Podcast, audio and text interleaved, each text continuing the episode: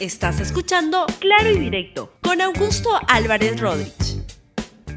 Bienvenidos a Claro y Directo, un programa de RTV. Hoy voy a tener el gran gusto de conversar con la, doctora Yanis Seinfeld, directora ejecutiva de Evidenza y economista ah, de la Universidad de Harvard y del Pacífico, sobre una iniciativa muy, muy interesante para entender y cómo diseñar propuestas de política pública que estén a disposición de los candidatos y en tiempos de esta pandemia tan terrible.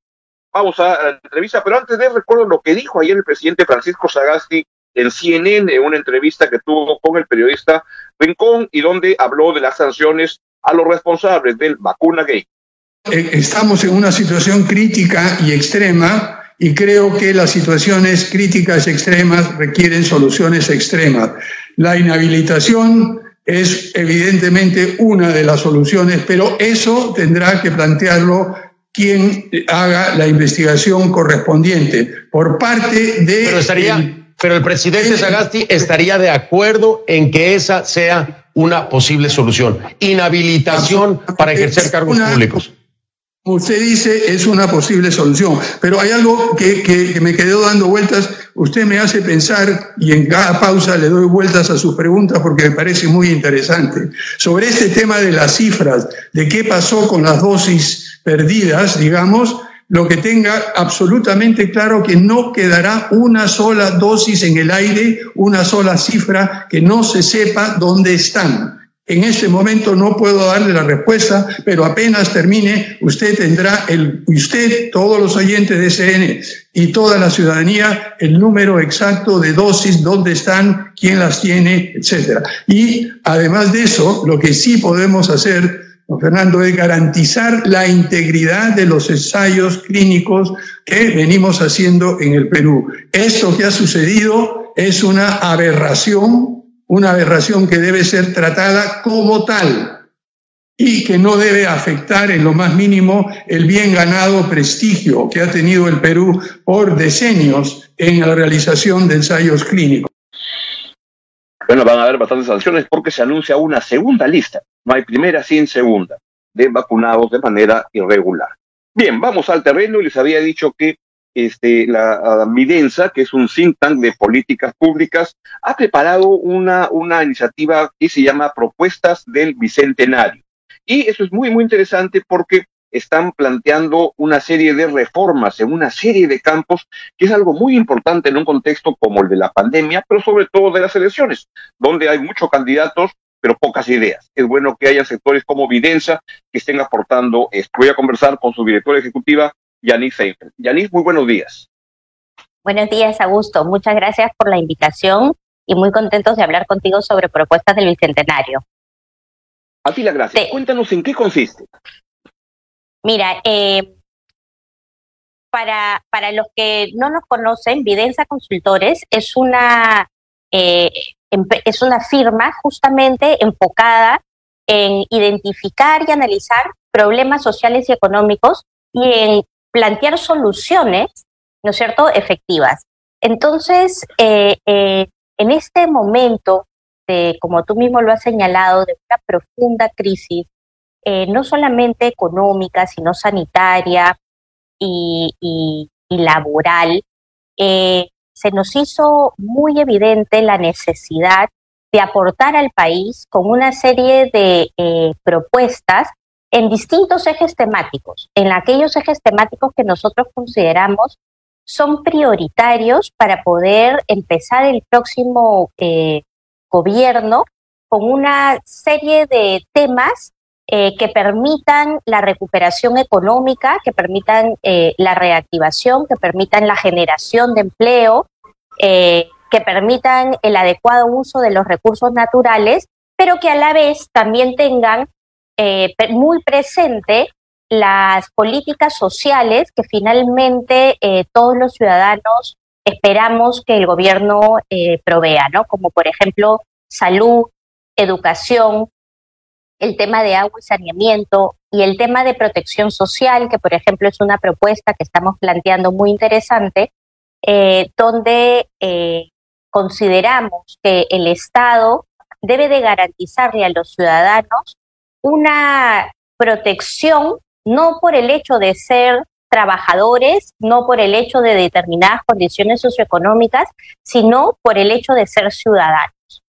Entonces, eh, tenemos esas, esas dos miradas, ¿no es cierto? Cómo de alguna manera podemos empezar a reactivar y hacer que eh, más personas salgan de la pobreza en estas condiciones tan duras que estamos viviendo como país y se pueda generar empleo y empleo de calidad.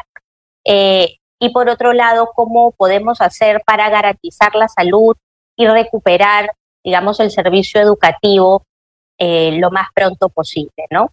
Ahora, a la base de todo, Augusto, está también eh, una reforma de la gestión pública para justamente mejorar la legitimidad del Estado, que en estos momentos está tan dañada, ¿no es cierto? Que tenemos una profunda desconfianza entre ciudadanos, empresas y Estado. Y entonces creemos que la mejor manera de empezar a, retomar esta confianza es a través de la mejor calidad de los, de los servicios públicos, de, de, la gestión pública, ¿no? Para que más y mejores servicios lleguen a la población. Hay un, el, barómetro de las Américas que te mide esta encuesta, que te mide desde Canadá hasta Chile, pone al Perú como uno de los países con menos apego a la democracia y con menos confianza en el sistema político en general, y eso tiene que ver mucho con lo que estás mencionando, que es la, la, la, falta y la mala calidad de los servicios públicos básicos, elementales, para la calidad de vida de la, de la, de la gente. ¿Esto crees que está en el corazón de, la, de cómo recuperar la confianza de la, de la gente, más allá de que los presidentes se agarran las vacunas y toda esta chanfaina tan horrible del vacuna gate, ahí está el tema, ¿no? De que, lo, la gente no siente que recibe servicios públicos por parte del Estado.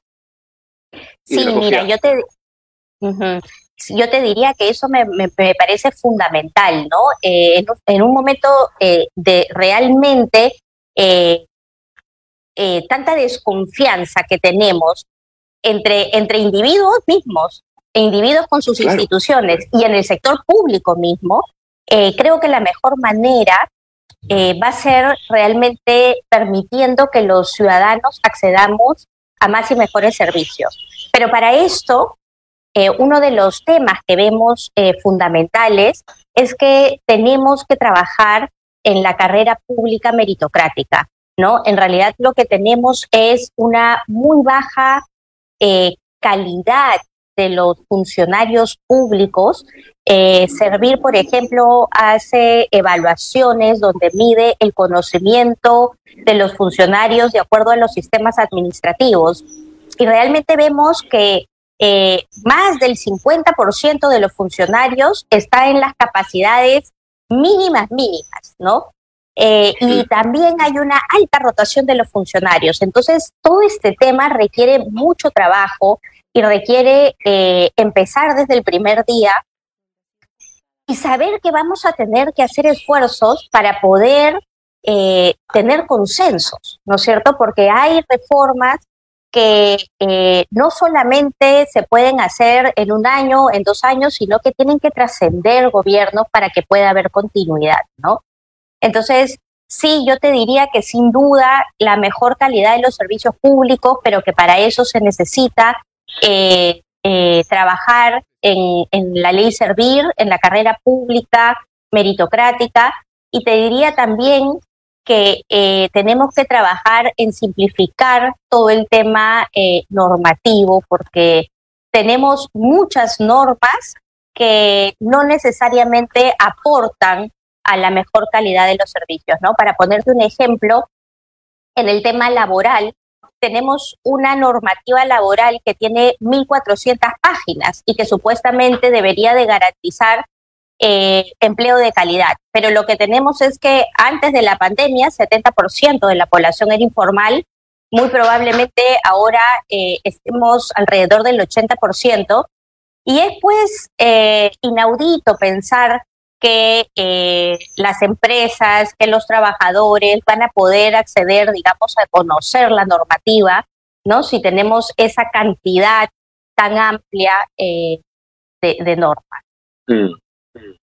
Y ahí veo que ustedes han planteado un conjunto de, de, líneas de acción y de propuestas y han convocado especialistas, por ejemplo, con lo que estás hablando de la baja calidad de la, de la, y la productividad del trabajador peruano, que es un tema público y privado, ¿no? Veo que está Carlos Oliva, ex ministro de, viceministro de Economía, eh, para el tema de reforma de la gestión pública, o está Miguel Jaramillo, ex viceministro de Promoción Social para el tema de empleo y formalización y protección social, y también se vincula con Daniel, eh, lo que Daniel Alfaro, ex ministro de Educación, trabaja de educación para la empleabilidad. Para terminar, lo que me gusta de la propuesta de ustedes es que tiene una aplicación práctica muy este, este, directa, no va a la, a la con gente que tiene experiencia en el sector, sector público y que tiene muy buenas ideas, pero que buscan aterrizarlas para que puedan ser utilizadas pueden ser utilizadas por cualquiera. ¿Cómo funciona esto? Yo soy un candidato que tengo muchas ganas de llegar al poder, pero no tengo ninguna idea. ¿Puedo entrar a una web, algo, convocarlos? Este, ¿Cómo puedo hacer? Sí, Augusto, mira, la idea efectivamente es que eh, nosotros queremos poner estas eh, propuestas eh, con medidas muy viables, muy concretas, donde estamos enfatizando mucho el, los cómo, ¿no? Los cómo se debe de hacer y lo estamos poniendo a disposición de todos los partidos políticos y de la ciudadanía para poder también tener una vigilancia, para poder también eh, hacer un adecuado seguimiento, digamos, de las propuestas eh, de los partidos. Tenemos una website que es propuestasdelbicentenario.pe, pero además estamos a disposición para profundizar eh, cada una de las propuestas con todos los partidos políticos que así lo quieran en realidad nuestro enfoque es muy centrado en el ciudadano, ¿no? Lo que nosotros queremos es aumentar el bienestar. Entonces, realmente eh, eh, hay, hay, hay propuestas que yo creo pueden ser tomadas independientemente de la ideología, digamos, del partido. Así es. Y eso no, no es de izquierda, derecha, centro, es buen, buen gobierno. Milton Ponquese, por ejemplo, habla sobre recursos hídricos, eso, que la gente tenga agua potable, que la gente tenga acceso, que se cuente con el agua, eso no es de izquierda, derecha, es pensar en hacer un buen gobierno y construir un mejor país. Y ha hecho una espectacular propuesta en una serie de, temas, convocando a, expertos como Rosana Barrantes en gestión sostenible de recursos humanos, Miguel Castilla en cuentas fiscales y en reactivación económica, que la verdad que se ve envidiable y qué bueno que haya una iniciativa como esta. Entonces, dame los datos para que los candidatos que, veo que tienen más entusiasmo que, ideas y la gente en general puedan entrar a visitarlos y, hablar con ustedes.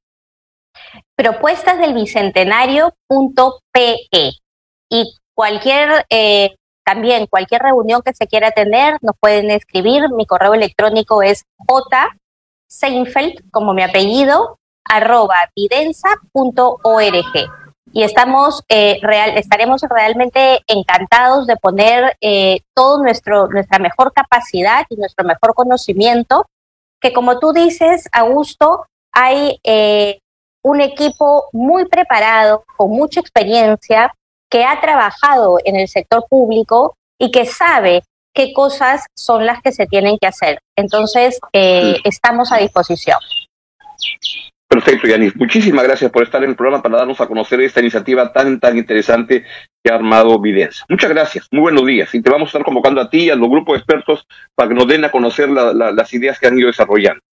Muchas gracias. Muchísimas gracias. Hasta luego. Muy bien. Ha sido nuestro programa el día de hoy. La verdad que fue muy interesante esta iniciativa. Tengan un gran día, sean solidarios y cuídense también. Chao, chao. Gracias por escuchar Claro y Directo con Augusto Álvarez Rodríguez. Suscríbete para que disfrutes más contenidos.